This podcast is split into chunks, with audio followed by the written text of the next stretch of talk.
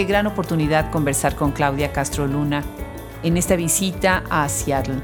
No nada más es fascinante su visión y su historia, sino también su poesía. Nacida en El Salvador, reside en los Estados Unidos desde 1981 y ha sido reconocida Academy of American Poets Poet Laureate en el 2019. Ella es quien inaugura la posición de poeta laureada en el estado de Washington. Quienes me conocen saben que soy de lágrima fácil, pero muy pocas veces se me hace un nudo en la garganta así frente al micrófono. Podrán escuchar mi emoción de conversar con ella, sabiendo de las historias que cuenta a través de la poesía en sus libros. Le agradezco mucho a ella, a Seattle Escribe por haber hecho el contacto y a Seattle University por permitirnos estar acá en este momento conversando con ella. Yo soy Adriana Pacheco y pónganse cómodos, que de verdad van a disfrutar esta conversación.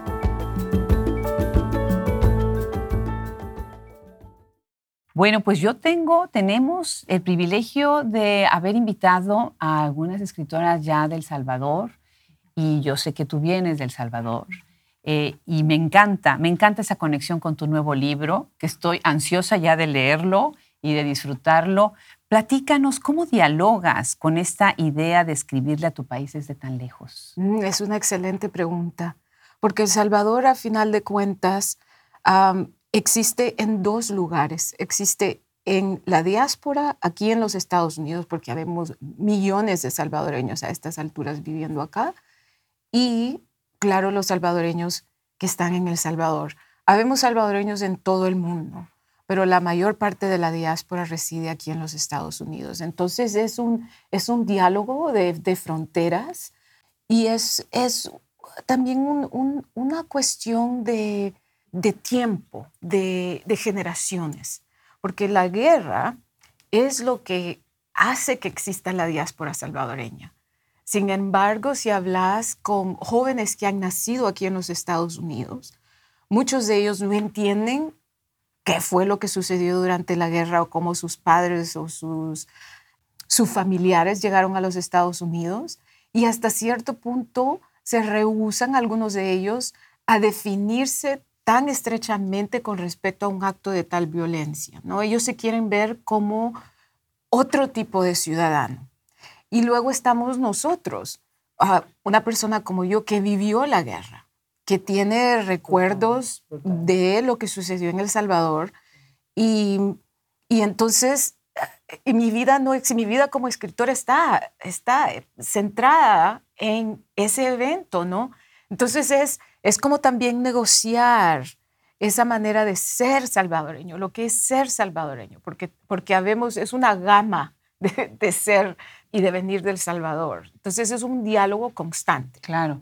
Qué interesante lo que estás diciendo, porque es precisamente estas generaciones con distintos contextos y visiones del país lo que ha enriquecido tanto Estados Unidos, porque somos migrantes de muchos tipos y es lo que nos molesta muchas veces cuando tratan de borrar esas diferencias tan únicas y que nos hacen tan únicos.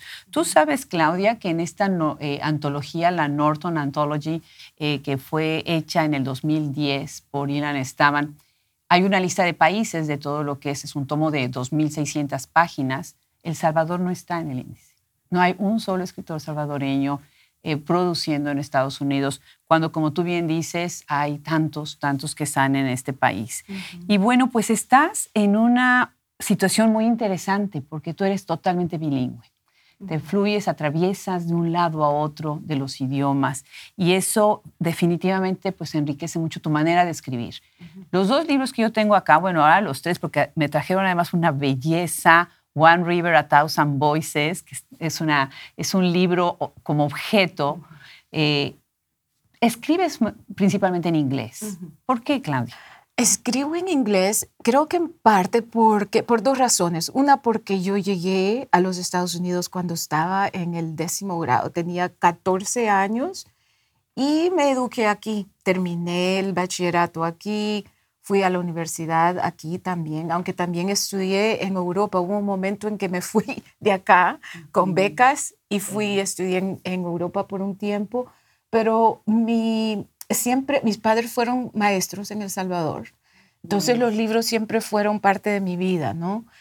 Y el vocabulario que terminé acumulando es muchísimo más grande en inglés. Eso por un lado. Entonces mi pozo de palabras es más hondo en inglés, porque todos los estudios que he hecho, estudios formales, han sido aquí. Aunque también estudié un año en la Universidad de Costa Rica, estudié antropología por un año en Costa Rica.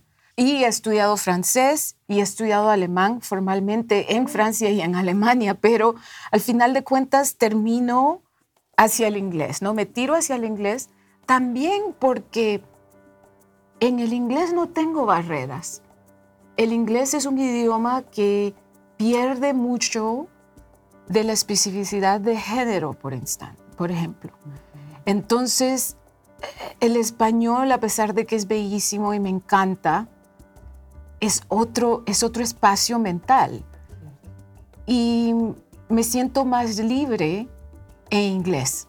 Me siento menos, ¿cómo te diría? Sí, más libre, realmente más capaz de crear mundos sin rebotar, sin regresar a un espacio más reductivo con respecto al género. Que el español siempre me hace regresar a ese espacio. Y está bien, porque lo hablo y todo, pero, pero cuando es una cuestión de crear, entonces como que siento más alas en inglés. Claro. Sin embargo, eres una gran promotora, una gran aliada de lo que es la literatura en español. Y tienen este esfuerzo, por ejemplo, con Seattle Escribe. Ahora van a hacer esta residencia que dialoga mucho, pienso, ¿sabes? En la Casa Octavia de, Silvia Seleni, que ella tiene, se llama así, su, su Casa Octavia, donde tienen escritores en Texas. Y cuando supe a la de Escribe, que además los felicito porque sé que están teniendo muchas aplicaciones, muchas solicitudes. Eh, bueno, siempre has también apoyado esa otra manera de crear, ¿verdad? Sí, porque las dos, son, las dos formas de crear vienen del mismo lugar. Vienen de la misma raíz y del mismo ímpetus, ¿no? Tenemos esa fuerza, esas ganas de comunicarte por medio de la literatura y la escritura y las palabras. Es algo que tenemos todos y nos beneficiamos todos de tener espacios más abiertos. No veo nada más que ganancia en tener un mundo en el que se hablen múltiples lenguajes y que se reconozcan y que se les dé su lugar. Entonces, sí, yo, yo tengo, he usado muchos sombreros en la ciudad de Seattle. Fue la primera poeta oficial de la ciudad cuando la ciudad creó su laureateship, que aquí se le llama el Civic Poet. Fui la primera persona que serví en, ese, eh, sí, en, esa manera, ¿no? Y mi esfuerzo siempre ha sido de crear espacios mm, bilingües, multilingües, no solo con respecto al español, que es lo que yo hablo, pero también con respecto a, a los otros idiomas que están presentes en la ciudad, ¿no? Nos hace de alguna forma mejores ciudadanos a nivel mundial. Es muy reductivo pensar que todo el mundo habla este idioma y todos somos como, eh, estamos dentro de esas fronteras de ese idioma y no es así. El mundo no es así. Y nosotros que hablamos otros idiomas sabemos que no es así. Cierto, cierto. Ahorita que hablas de alemán, eh, nosotros venimos de una familia mexicano-alemana y americana. Y una de las cosas que a mí me pasa mucho es que después no encuentro la palabra más que en alemán. Yo no lo hablo bien, quisiera, pero hay ciertas palabras que me son muy útiles y que no hay manera de traducirlas a otros idiomas. Y ahora que estás nombrando esto de, ser poeta laureada, eh, me encanta además, el, nombre me parece como muy eh, exquisito. ¿Qué hace una poeta laureada? ¿Cuáles son las funciones, por decirlo así, y cómo es designada una poeta laureada? o un poeta. La Bueno, aquí en el estado de Washington y más y más en los Estados Unidos, en diferentes, hay casi todos los estados de los Estados Unidos tienen un poeta laureado a nivel estatal y hay muchos, por supuesto, a niveles de ciudades y condados. Es una posición que te pide ser embajador, ser embajador de letras, ser embajador. Yo cuando serví a nivel estatal y a nivel de la ciudad, pensé que no era solo poesía, sino las artes literarias, ¿no? embarcando toda la expresión que tiene que ver con la palabra escrita. Y, luego crear espacios, moverse dentro de... Para mí era muy importante invitar a la mesa personas que normalmente no, no, no se pensaban como escritoras. Por ejemplo, di un taller en uh, Wenatchee. Wenatchee es una ciudad en el centro de, Washington, que es la capital de la manzana. O sea, allí es donde se cultiva y se cosecha millones de barriles de manzanas que son distribuidas por todo el mundo y esa labor la hacen por la mayor parte inmigrantes mexicanos, aunque también centroamericanos, ¿no? Gente que ha venido y se ha quedado y ha empezado familias, gente que viene y se va de aquí a México cada año a recolectar y se regresa. Entonces, hay una presencia latina, pero que es muy invisible, es invisibilizada, ¿no? En, ese espacio.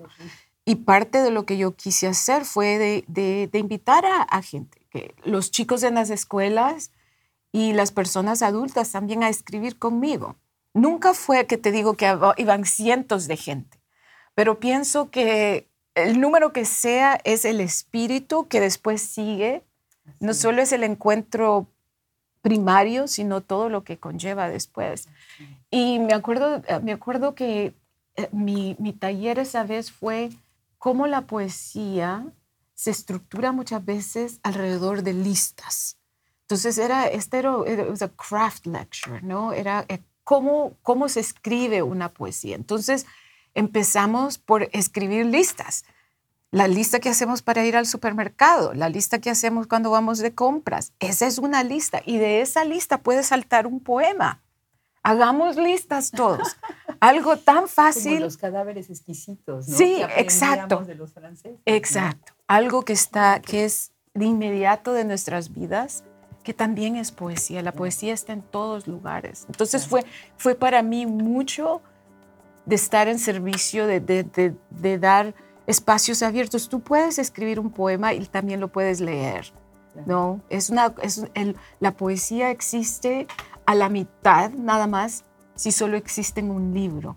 Es cuando lo lees y lo hablas y lo decís y lo recitas y otra persona lo escucha que la poesía, ese poema se reconoce como, como un total, se totaliza en ese instante. Qué bonita imagen, qué bonita, ¿cierto? Es una manera de ver las dos partes, ¿no? Lo que es lo que se lee y lo que se escribe, ¿no? Los dos sentidos de la poesía. Pues me conmueve, me conmueve lo que estás diciendo porque comentábamos ahorita que estábamos entrevistando a Gabriela Gutiérrez, que somos instrumentos. Realmente lo que nosotros hacemos al tener ciertas pues privilegios, ciertas posturas, ciertas posiciones en ciertos círculos, es convocar a otros, darles el espacio a otros y hacer visibles a otros, ¿no? Y bueno, pues tú has hecho visible algo que a mí verdaderamente me conmovió mucho para hacer esta lista de preguntas, para hacer esta lista de preguntas. Espera que me llegara tu libro Killing Marías, A Poem for Multiple Voices. Muchas gracias. De verdad ah, fue un libro y me, estoy conmoviendo, podrán oírlo en mi voz, que me hizo pensar muchísimo todos los esfuerzos que hemos hecho las mujeres para cuidar a otras mujeres. Cuéntanos de él, cuéntanos de ese proyecto y cuéntanos de esas Marías, porque además, bueno, mi mamá se llamaba María, yo creo que mi abuela también. Eh, nosotros como mexicanos, el María es pues el nombre de la mujer, ¿no? Y el marianismo es la consigna con la que nos han formado, ¿no? Exacto, exacto. Eso es por todo Latinoamérica. Mm. Yo empecé el libro, me tardé siete años en escribir el libro, me tardé cualquier cantidad. No parece porque los poemas son muy condensados en el libro, pero, y, lo empecé con la idea de, de explorar un poco la representación del cuerpo femenino en la literatura, especialmente en la poesía. Y buscando y pensando sobre este tema, encontré una, una página web que se llama Operación Digna. Y Operación Digna existe para nada más listar los nombres de las mujeres que han sido encontradas en Juárez, asesinadas en Juárez. No, no listan los que están desaparecidas, que es cualquier otra cantidad. Y me conmovió tanto esta lista, me arrasó completamente, porque yo me considero alguien bastante educado en el sentido de que consumo noticias, de varios lugares, o sea, no solo de una misma fuente, sino me, me preocupo por estar informada del mundo y no sabía el grado de ese problema. Y entonces me sentí como, ¿cómo es posible que esto esté sucediendo en la frontera con los Estados Unidos, pero que esté sucediendo punto. Y que no haya más esfuerzo para dar a conocer, para saber que esto está pasando. Y de ahí, desde que leí la lista, fue de inmediato que me senté y empecé. Y, bueno, lo que me conmovió también es que tantas de los nombres en esa lista, las, los nombres de las mujeres empezaban con el nombre María, porque María es muy común. Yo me llamo María, Claudia María. Habemos cualquier cantidad de María, pero de Marías, hombres también llevan el nombre María. Pero me parece más raro que los nombres, es, es, es, más común encontrarlo como un nombre, segundo nombre, no como un primer nombre. Bueno, tomé todos los nombres que encontré, hice una lista y decidí escribirles, entrar en un diálogo con las mujeres. y ese es, de ahí surge, de ahí surge el libro. Bellísimo. De verdad los, los invito a que lo busquen, cómprenlo. Eh, los fondos que saquen de este libro va a ser para ayudar precisamente estos esfuerzos para recuperar y hacer justicia de todo lo que ha pasado con las mujeres en esa zona del país, una de las grandes, grandes vergüenzas de nosotros como mexicanos, ¿no? Y bueno, con otros países del mundo. Bueno, se nos está acabando el tiempo desafortunadamente, pero no podemos terminar sin antes hablar primero de este regalo bellísimo One River, A Thousand Voices, que es una cosa muy en, común con la cuestión de la naturaleza, que es, yo sé que es tu espíritu. Y lo otro, dinos brevemente, cuéntanos rápidamente sobre tu nuevo libro que está ya a punto de salir o ya salió, ya lo puedo comprar. No, no puedes comprar todavía, en mayo, sale en ah, mayo. Tengo la primera lectura ahora en mayo, el 18 aquí en Seattle, que va a ser, también lo pueden ver, va a ser reproducido por YouTube y, o sea, lo van a poder ver. Pero sí es el primer libro, es un libro un poco como un memoir, ah, como las memorias ah, mías del Salvador, o sea, Cipota bajo la luna, Cipota el nombre salvadoreño para niña, y recoge las memorias mías y de mi hermana y de otros niños salvadoreños que sufrimos durante la guerra y de niños que siguen sufriendo. La infancia es muy central a ese libro, una exploración de la violencia y cómo los chicos y chicas del mundo, especialmente los que han sufrido espacios brutales de guerra y cómo nos afecta, ¿no? Cómo yo puedo estar aquí contigo 40 años después y todavía sentir que fue ayer que estuvimos en El Salvador con, viviendo esa, esos tiempos de guerra, ¿no? Y, y, también hace un, el libro también explora por una parte la niñez, también la experiencia de ser inmigrante y la violencia que seguimos, que seguimos viviendo y que se vive en centros industriales, en ciudades aquí en los Estados Unidos, ¿no? Porque muchas veces pensamos, es allá, no aquí. Entonces, esos son los temas del Pues se ve que va a ser muy, muy bueno, la verdad, una aportación al campo importante que nos hace falta, definitivamente. Qué pena, qué pena que te tengo que dejar ir. De verdad que sí.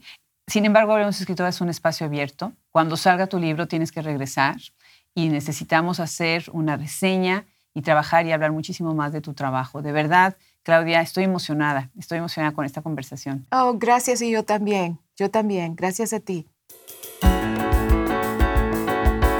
Cuántas historias que contar y desde cuántas perspectivas. Qué gusto sumar a una escritora más del Salvador. Poderosísima la pluma de Claudia Castro Luna. Bueno, pues no podemos negar qué maravilla poder cruzar todas estas fronteras y llegar a todos los rincones del mundo hispanohablante y de la comunidad de escritoras de origen hispano en los Estados Unidos. Muchísimas gracias por acompañarnos. Gracias por seguirnos en las redes. No olviden acercarse a Shop Escritoras. Compremos los libros de estas fascinantes escritoras. De verdad, es todo un universo por explorar. Yo soy Adriana Pacheco y les doy las gracias a todos los miembros de este proyecto, nuestros colaboradores y quienes están tras bambalinas. Nos vemos hasta la próxima.